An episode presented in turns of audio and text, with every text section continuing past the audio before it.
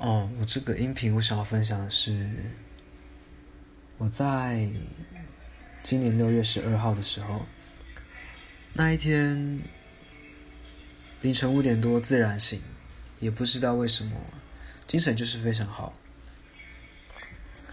但当我醒来的时候，其实我脑中有很多很多的感触，还有灵感，所以。当我有一些想法的时候，其实我常常会把它画出来。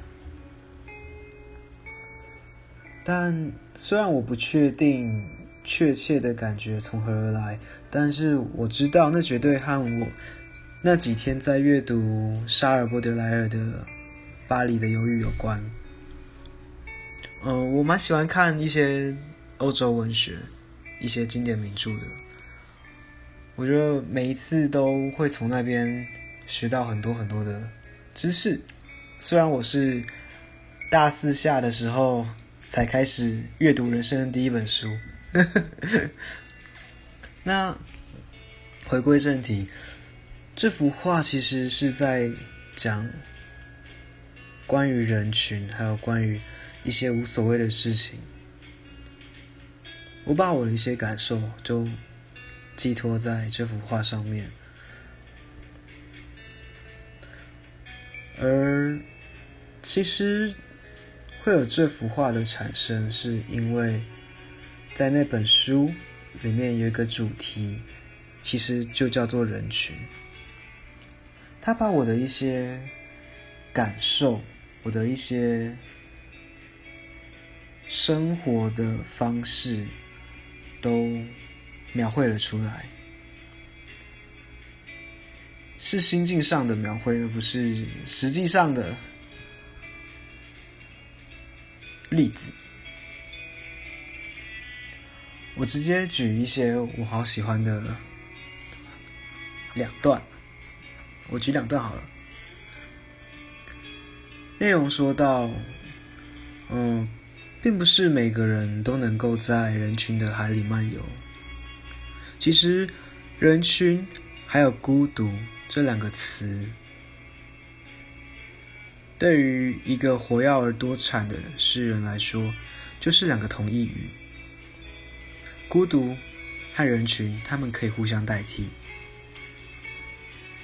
如果有谁不会使孤独充满人群，谁就不会在繁忙的人群中独立存在。这是第一段。第二段是说，对于他自己来说，一切都是敞开的。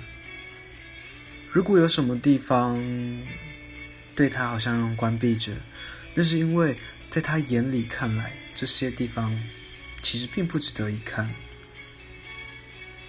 一个孤单而沉思的漫游者，他很容易置身于人群当中，经常狂热的享乐。它适合于任何职业，还有任何环境给它造成的一切苦难，还有欢乐。那其实这某种程度是反映出我的一个我和社会互动的方式，或是说我的就是我的生存模式。因为我很喜，其实我是很喜欢独处的，而且我独处的时候感到自在。但当我和人群相处的时候，也能够感到快乐，也能够很自在的和别人相处。虽然我个人还是 prefer 独处啦。就是我喜欢自己一个人，然后思考很多事情，然后自己做自己的事情。嗯，所以当他说到“谁不会使孤独充满人群，谁就不会在繁忙的人群中独立存在”时，我就有很多很多的感触。嗯，那我就直接。用我的方式来阐述这一幅画，这幅作品。我的阐述是这样子的：经过了漫漫长路之后，你会在路的尽头发现些微的光从半开的门透进来。可是过了门之后，你会先经过一片海，这是一片深海，你不会知道会在人海里遇见谁。或是怎么受伤，又如何成长？可是终究会在柔软的羽毛构成的构成的黑夜里，找到那颗属于自己的星群。大概就是我想要讲的这句些话，就是这幅画。和我的这些话，